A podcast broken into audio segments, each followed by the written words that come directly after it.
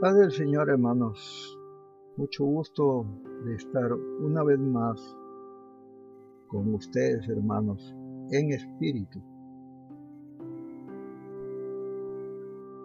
Y quiero compartir con ustedes esta preciosa y bendita palabra de nuestro Dios, de nuestro amado Señor.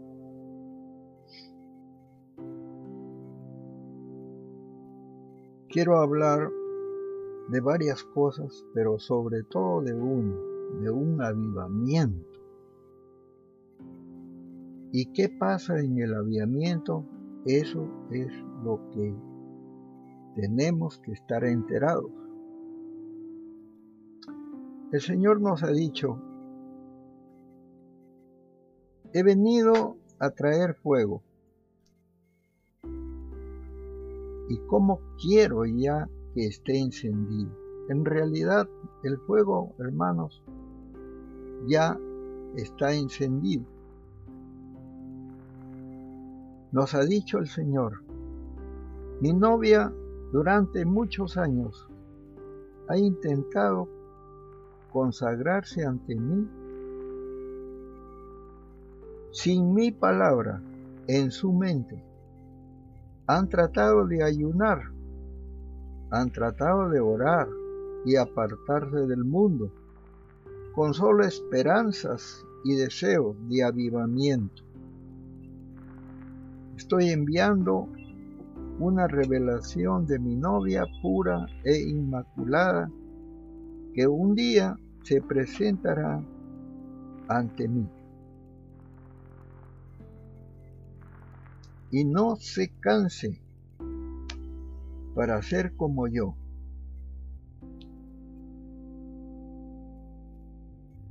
Si bien un enfoque actual en la santidad personal y la consagración solo durará un breve tiempo.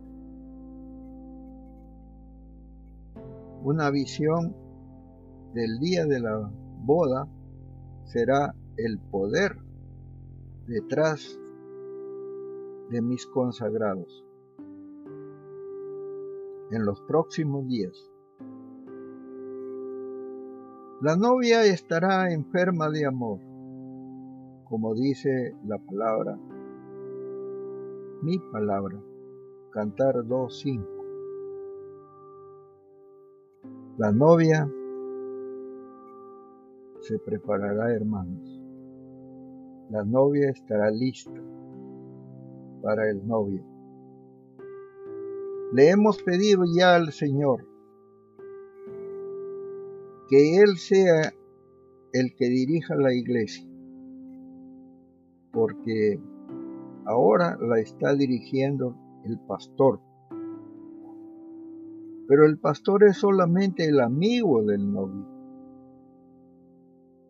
Así que queremos que el Señor mismo dirija su iglesia por medio de su Espíritu Santo, el precioso y bendito Espíritu de nuestro Dios, que mora en cada uno de nosotros.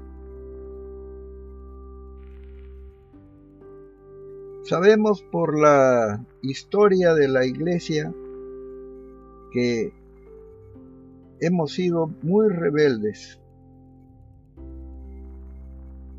siempre hemos contristado su Santo Espíritu. Hemos hecho igual que hizo el pueblo de Dios Israel. Y Dios se convirtió en su enemigo y peleó contra ellos. ¿Cuántas veces, dice el Salmo 78. ¿Cuántas veces se rebelaron contra él en el desierto y le entristecieron, aunque estaban en la soledad? Pero siempre hemos, tal como hizo el pueblo de Israel, entristecido al Espíritu del Señor. Ahora voy a compartir con ustedes, hermanos, lo que me ha dado el Señor. Vamos a ver esta palabra, Nehemías 8, del 1 al 3. Abrió pues Edras el libro a los ojos de todo el pueblo. Y cuando lo abrió, todo el pueblo estuvo atento. Lo primero que yo sentí cuando me impusieron las manos para recibir el Espíritu Santo, lo primero que sentí, hermanos, fue hambre de leer la palabra del Señor. Comencé a buscar la Biblia, hermanos. Esto mismo es lo que sintieron cuando Edras abrió el libro del Señor. En los días de la restauración de la ciudad de Jerusalén, después de volver de la esclavitud de Babilonia, ese mismo clamor es el que necesita un corazón que necesita a Dios. Pero eso es lo que no se ve por lo general en muchos creyentes. Esa necesidad de leer, de oír, de buscar ¿Dónde está la palabra del Señor? ¿Dónde leen la palabra? ¿Dónde predican la palabra del Señor? Pero ahora no, ahora queremos otra cosa, queremos helados, queremos tomar aire, puros mohines de disgustos ante la palabra del Señor. Es evidente que avivamiento significa hambre de oír la palabra del Señor. Verdadero gozo y verdadero arrepentimiento de haber ofendido a Dios con nuestros pecados. Decisiones inclinaciones hacia otras cosas menos a escuchar la palabra del Señor. ¿Cómo es que hemos llegado a la apostasía? Una de esas cosas le he entendido a mi Dios que hemos llegado a la apostasía porque en nuestro corazón hubo codicia de poder, codicia de progreso, de lujos. Como resultado de un deseo de progresar, nos inclinamos por hacernos famosos y por tener mucho dinero de tener mayor poder antes que en el deber que los creyentes reciban una nueva naturaleza, una nueva vida. Cuando codiciamos estas cosas y nos gozamos en tener multitudes antes que en buscar el cambio de esas multitudes. El cambio de nuestra naturaleza pecaminosa, que es el plan divino, comenzamos a recorrer el camino de Roma.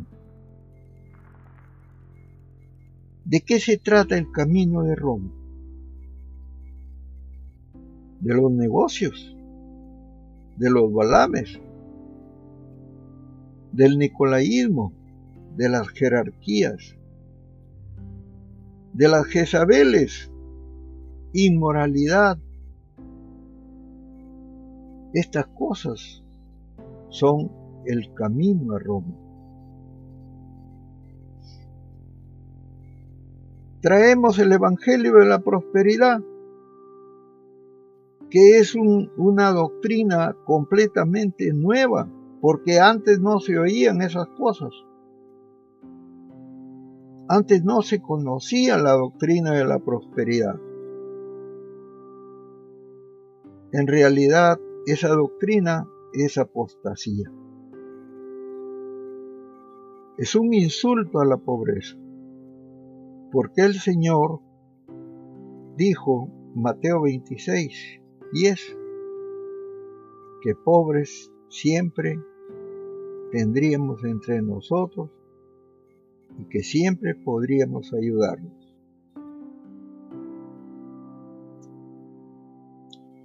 Los dirigentes actuales siempre están cómodos en sus oficinas y no desean cambios que puedan exigir sacrificios. Los actuales predicadores de la prosperidad pueden argumentar que nuestros hermanos de la Edad Media no vivían en plenitud de fe.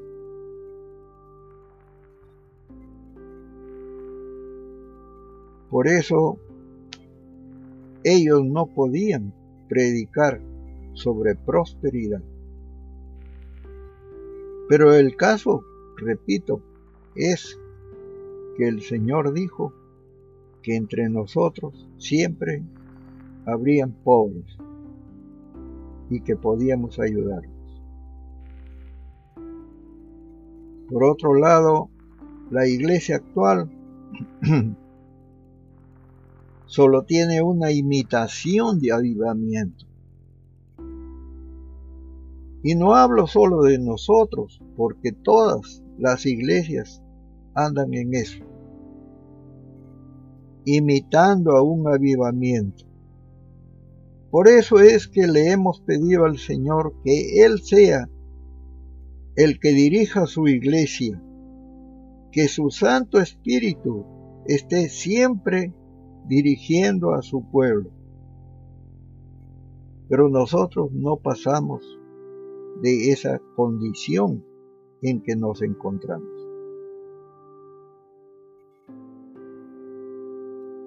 Por eso yo me preguntaba, ¿por qué por siglos el Señor ha estado enviando avivamientos? Es claro entonces ahora, Él enviaba esos avivamientos para que el fuego se avivara. De otra forma, la iglesia se muere la iglesia es un cadáver. La iglesia solamente tiene apariencia de ser iglesia. Pero nosotros nos hemos dado cuenta y queremos lo que tenían los santos apóstoles del Señor. Y entonces ahí sí entiendo, eso es vivir en el Espíritu. Tener la vida en el Espíritu. La vida en el espíritu no hace diferencia de razas y de clases sociales como vemos que ahora existe. ¿Para qué queremos esa forma de iglesia? El actual sistema eclesiástico que nos dirige, eso es lo que hace. Dividir, separar el cuerpo, la iglesia, por tanto, no es el cuerpo de Cristo.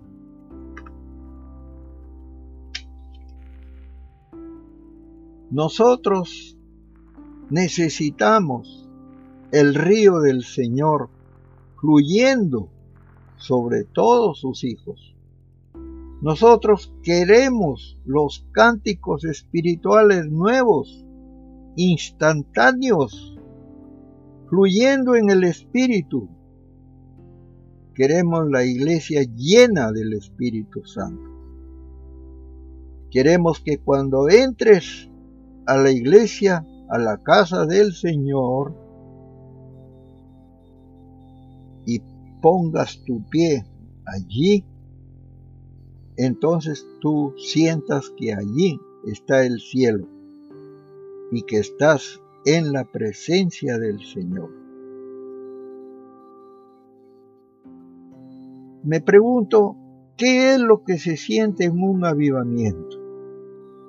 En primer lugar, el pastor siente dolores de parto. Es lo primero que ocurre hasta que se forme Cristo en ustedes, en nosotros. Gálatas 4, 19.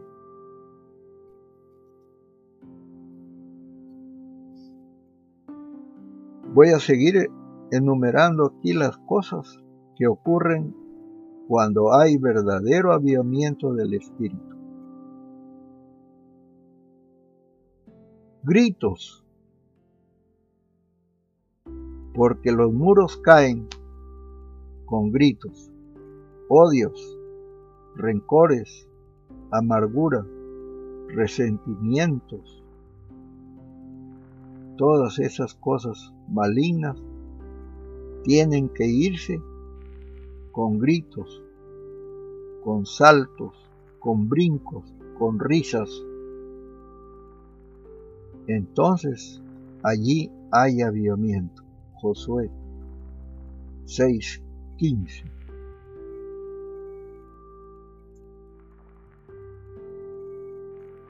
Jeremías 50. También hay que gritar para que la iglesia sea limpia. Son gritos de venganza contra la ramera. 3. Arrepentimiento sincero. Naturalmente no tenemos por qué estar disfrazados en la iglesia, creyendo que estamos con nuestra simulación actuando bien eso tiene que irse. Llantos de remordimiento por haber pecado. Temblores, estremecimientos, balanceos. 6. Pérdida de conciencia. No hay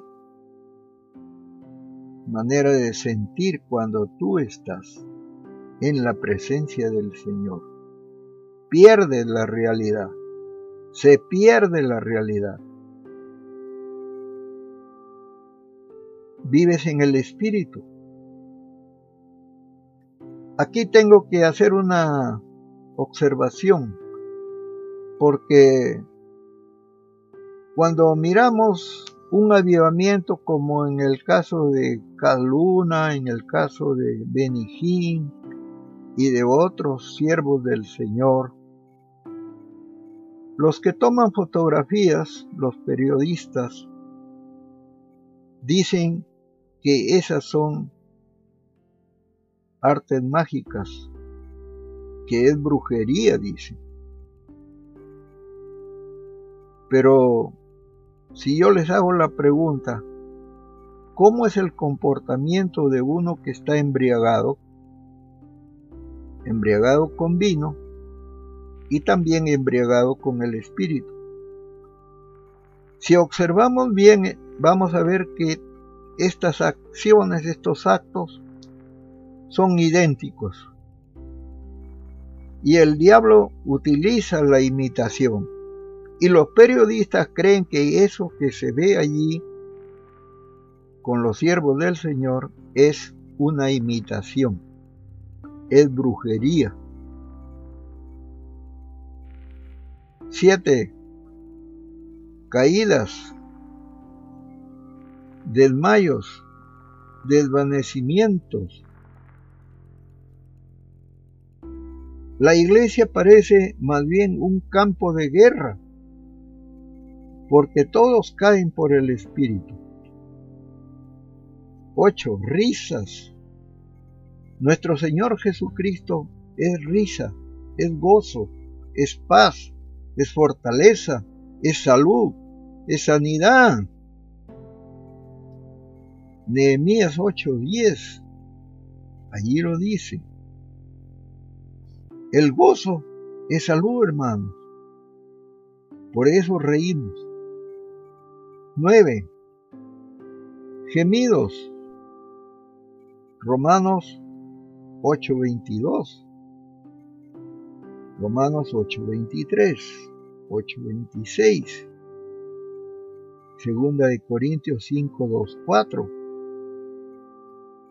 Toda la creación gime y tiene dolores de parto, y nosotros también gemimos para ser revestidos de gloria. 10. Hambre de oír, de leer la palabra de nuestro Dios. 11. Todos están estasiados, todos están ensimismados. Nadie se quiere apartar, nadie se quiere ir. No es como ahora, que hasta nos salimos del culto. Existe más bien una atmósfera de paz, de verdadero amor. Dios está en todos Parece que el cielo ha bajado a la tierra. 12. Algunos creen que están muriendo felices. 13. Otros gritan con gritos agónicos por el peso del Calvario sobre su alma. 14. Otros no pueden dormir porque la presencia la gloria de Dios está con ellos, no los deja dormir. 15. Todos buscan reuniones, todos buscan los servicios de oración y estos se llenan desde muy temprano. No es como ahora que se tardan todo lo que quieren porque hay entusiasmo desbordado y que se prolonga por mucho tiempo y nos quedamos con los hermanos. Pero ahora no. Ahora todos se esparcen, todos rápidamente se van. 16. Cuando la nube de gloria reposa en cada reunión, entonces allí hay verdadera unción, hermano. 17. Las personas que vienen de lejos no se quieren retirar porque sienten que la gloria de Dios está allí y ellos no la quieren dejar. 18 la gente comienza a profetizar. Todos quieren profetizar. Porque hay una explosión de adoración y de alabanza a nuestro Dios que alcanza cimas espirituales muy altas. 19. No hay alcoholismo, no hay borracheras, porque las bebidas están en las cantinas. 20. La nube de gloria reposa sobre nuestras reuniones, sobre toda reunión de la iglesia. Aún otras iglesias sienten también la misma unción que hay en la nuestra. Los hermanos que vienen de lejos no quieren regresar a su lugar de origen, porque la gloria de Dios allí está. 22. Ola tras ola del Espíritu Santo afecta a cada persona, a cada hermano. Cuando la convicción y el temor de Dios viene, sobre cada uno de nosotros. Salmo 42, verso 7. 23. Los juegos, las apuestas, los deportes y la obsesión por ellos se van, se evaporan y a nadie le interesan porque las personas están apasionadas por el Señor Jesús, por su presencia en la iglesia y en cada casa también. 24. La iglesia no solo puede ser convencida, sino también transformada en un solo día. 25. Hasta las cartas que escribimos llevan la misma presencia del Señor en ellas y pueden salvar almas para Dios. 26. Las personas caen al piso como tocadas por el Espíritu Santo y les tiembla todo el cuerpo con muchos temblores con muchos er-, estertores por la presencia del Santo. 27. En un avivamiento, la santidad y la obediencia son enfatizados, deseando siempre levantar y darle la gloria al nombre del Señor Jesús. 28 Habrá siempre impulso del Espíritu Santo, haciendo que muchos a una se levanten al unísono para adorar espontáneamente con cánticos nuevos, levantando sus manos, gritando. 29. Puede haber tiempos en que la gloria de Dios brille con mucha intensidad tal que los miembros cerca del altar tienen que huir o caer realmente convencidos y vencidos. 30. Otros no soportarán el resplandor de la gloria. La gloria que viene sobre la reunión de oración. Naturalmente los demonios tienen que salir. Los demonios tienen que huir, pues no podrán resistir.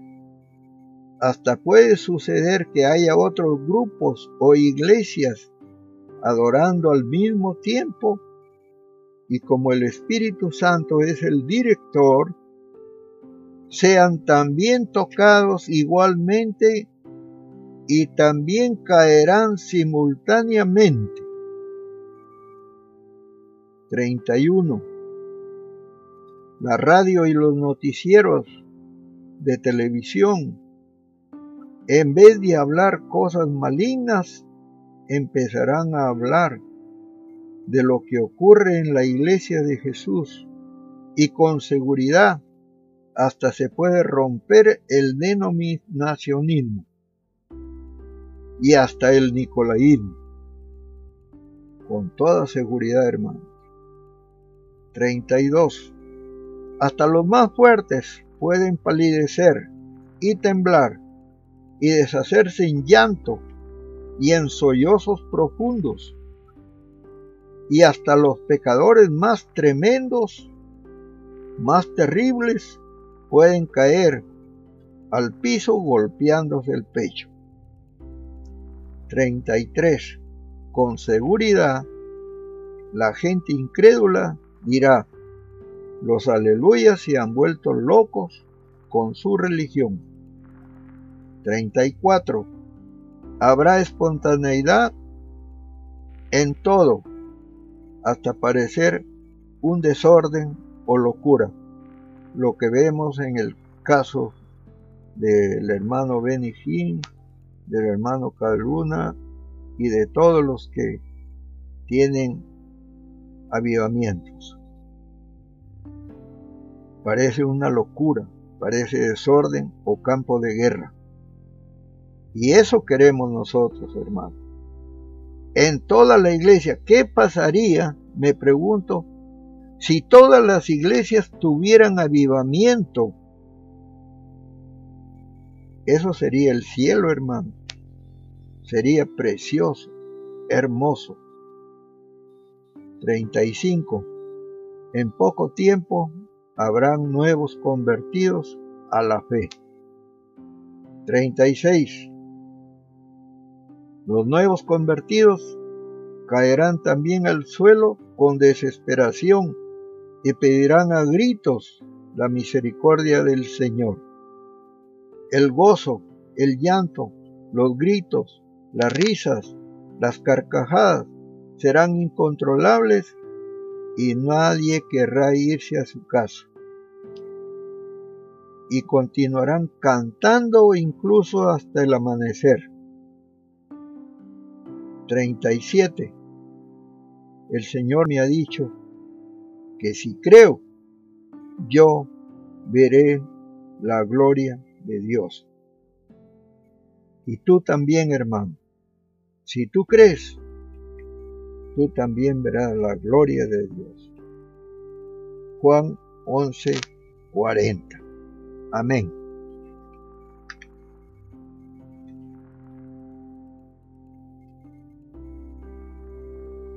El dolor de parto hasta que Cristo se forme en nosotros. Hasta yo mismo soy testimonio de esto, hermano. Toda la creación también gime por su liberación, hermanos.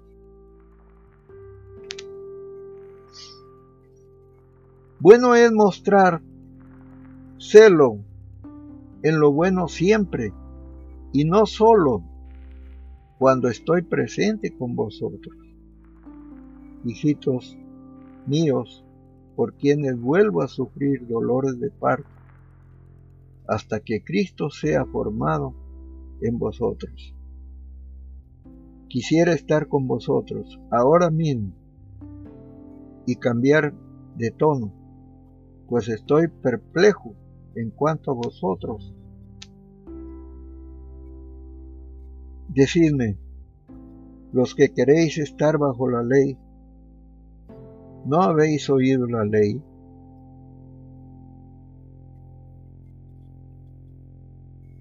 Romanos 8, 18 al 23. Pues tengo por cierto que las aflicciones del tiempo presente no son comparables con la gloria venidera en nosotros, que en nosotros ha de manifestarse porque el anhelo ardiente de la creación es el aguardar la manifestación de los hijos de Dios. Porque la creación fue sujetada no por su propia voluntad, sino por causa del que la sujetó en esperanza. Porque también la creación misma será libertada de la esclavitud de corrupción a la libertad gloriosa de los hijos de Dios. Porque sabemos que toda la creación gime a una y a una está con dolores de parto hasta ahora. Y no solo ella, sino que también nosotros, nosotros mismos, que tenemos las primicias del Espíritu nosotros también gemimos dentro de nosotros mismos, esperando la adopción, la redención de nuestro cuerpo. He venido a traer fuego a la tierra. Y cómo me gustaría que ya estuviera ardiendo. Lucas 12:49. Que se propague el fuego que caiga el fuego que nos has prometido, Señor. Que venga ya tu fuego precioso, Padre. Padre amado. te ruego, te suplico. Sería hermoso. Señor, sería hermoso.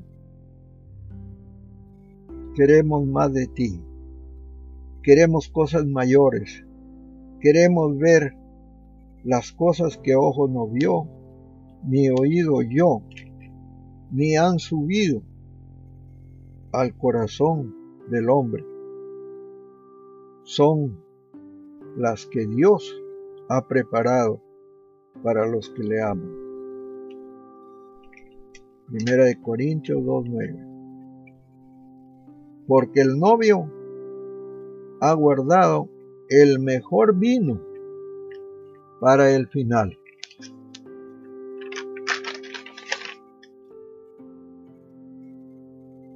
Este mover de Dios está aquí y ahora. Y pudiera ser que pase delante de ti o encima de ti, o que esta ola te golpee y quedes revolcado y te alejes de ella. Pero no tiene que ser así, hermanos. Voy a decirles una revelación. La intimidad o comunión de los esposos es idéntica a la intimidad o comunión en el espíritu. Y las dos pueden destruir familias, destruir ciudades o destruir naciones enteras. Todavía poco se habla de esto, pero yo lo quiero hacer. Porque el poder de la unción, tanto en el matrimonio como en la iglesia, es muy, pero muy grande. Y puede unir o puede separar. Tanto en la iglesia como en el matrimonio. Y ahora, hermanos, el río de Dios está fluyendo y hay que entrar en él. No podemos cometer infidelidad. Hay un paralelo, existe un paralelo porque es misterio de Dios. Efesios 5, 31, 32. Entrar en el río de Dios es unción es éxtasis. Y eso es lo que estamos pidiendo. Eso es lo que estamos rogándole al Señor. Todos los éxtasis ocurren de la misma manera, de la misma forma. Y también la sintomatología, hermanos. La sintomatología, el llanto, los gritos, los gemidos, los gruñidos, el quebrantamiento, la risa, las carcajadas, los saltos, los brincos, los aleluyas, todas estas cosas son necesarias. Y les voy a decir algo más, hermano. Todos esos síntomas, el diablo los utiliza para hacer llorar para hacer gemir, para hacer sufrir, para que las personas sean destruidas con dolencias y con enfermedades.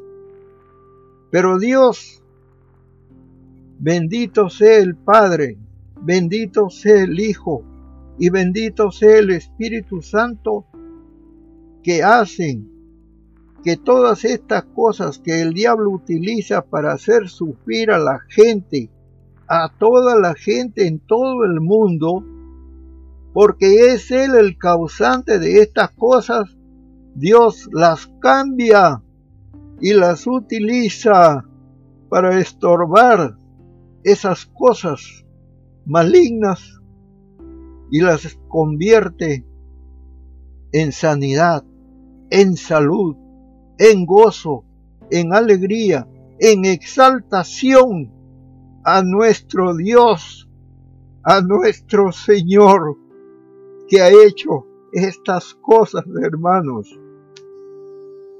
Precioso es el Señor. Ahora, siéntelo, siéntelo, porque se está derramando el Señor. Bendito sea nuestro Padre. ¿Qué dice su palabra? Dice cosas preciosas. Jehová les hablará en lenguas extrañas, con gemidos, con balbuceos, porque no, no se pueden explicar estas cosas. Son palabras del cielo, hermano. Solamente tienen que explicarse con gemidos, con llantos, con risas, con carcajadas, y levantar tus manos y saltar y brincar y exhalar, llorar y gemir, y eres sanado. Pero muchos, como no entendemos esto, por ejemplo, la ciencia no quiere reconocer esto. Y muchos pastores tampoco. Y no quieren que en su iglesia haya eso. Porque ignoran estas cosas preciosas de la palabra del Señor. Lean siempre Isaías 28, del 9 al 13. Pero no dejen de leer el verso 2 y ustedes van a entender todas estas cosas de nuestro Dios. Los desmayos, la pérdida de compostura, todas estas cosas que son síntomas de nuestro de nuestro gemir, de nuestro clímax, de nuestro éxtasis. Todas esas cosas son creación del Señor. Pero hay mucha vergüenza para explicar esto y mucha resistencia también. Y muchos no queremos darle la importancia que tiene. Cuando hay este estaciamiento, hermanos, entonces hay liberación, entonces hay sanidad, entonces hay adoración, el Señor en vez de, de preguntarnos, ¿me amas? Como hizo con Pedro, nos pregunta más bien, ¿a quién le enseñaremos ciencia? ¿A quién le haremos entender doctrina? Y dice así, a los destetados, a los arrancados de los pechos. Y entonces, hermanos, las palabras extrañas, las palabras extranjeras que, se, que están escritas en, en el libro del Señor, allí dice ser san, ser san, saula sao, cao, ser san, ser san. Con palabras extrañas, con lengua extranjera, hablará a este pueblo. El que les había dicho, ahora descansa, dejar reposar al fatigado. Ahora calma, pero ellos no han querido escuchar, a los cuales Él les dijo, este es el reposo. Escuchen bien hermanos, este es el reposo. Dar reposo al cansado. Y este es el refrigerio. Mas no quisieron oír. ¿Qué significa? Significa, hermanos, que el pueblo Israel no quiso oír que este es el sábado, este es el día del Señor. Esta es la forma en que debíamos descansar todos. Si gritamos, si saltamos, si levantamos las manos, si gemimos, si lloramos, si gritamos, entonces el pueblo será libre. Pero muchos no queremos hacer eso. Por eso el Señor dijo que estas palabras que parecían balbuceos se deben de entender. Jehová les dice, mandamiento tras mandamiento, mandato sobre mandato, renglón tras renglón, línea sobre línea, un poquito allí, otro poquito allá, hasta que vayan y caigan de espaldas y sean quebrantados, enlazados y presos. Otras Biblias dicen, no dicen quebrantados, sino dicen se fracturen. Bueno, no sé si será exagerado, pero quebrantado sí es mejor, me parece. Y queda preso la persona. Y claro, lo mismo pasa en la alcoba de los esposos y lo mismo pasa en la iglesia. Solo que en la iglesia el asunto es espiritual, pero allá en la alcoba es una intimidad, porque esto está ya revelado por el Señor, que es igual. La misma sintomatología como les acabo de decir, que utilice el diablo para hacer llorar, para hacer gemir, para hacer sufrir a las personas en todo el mundo. Y lo que me da lástima escuchar, hermano, es que la ciencia no reconozca esto. No entiende, porque ellos no leen la Biblia. Y que muchos pastores también piensen de la misma manera, eso ya es bastante feo.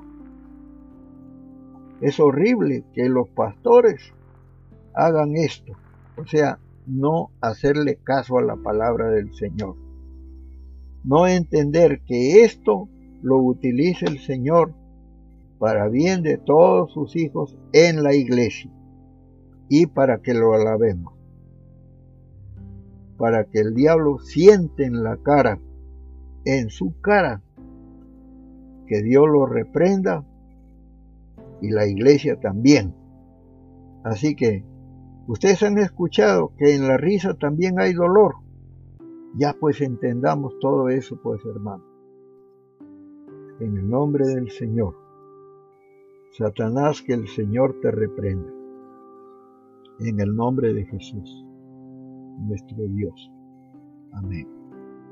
Que tengan paz.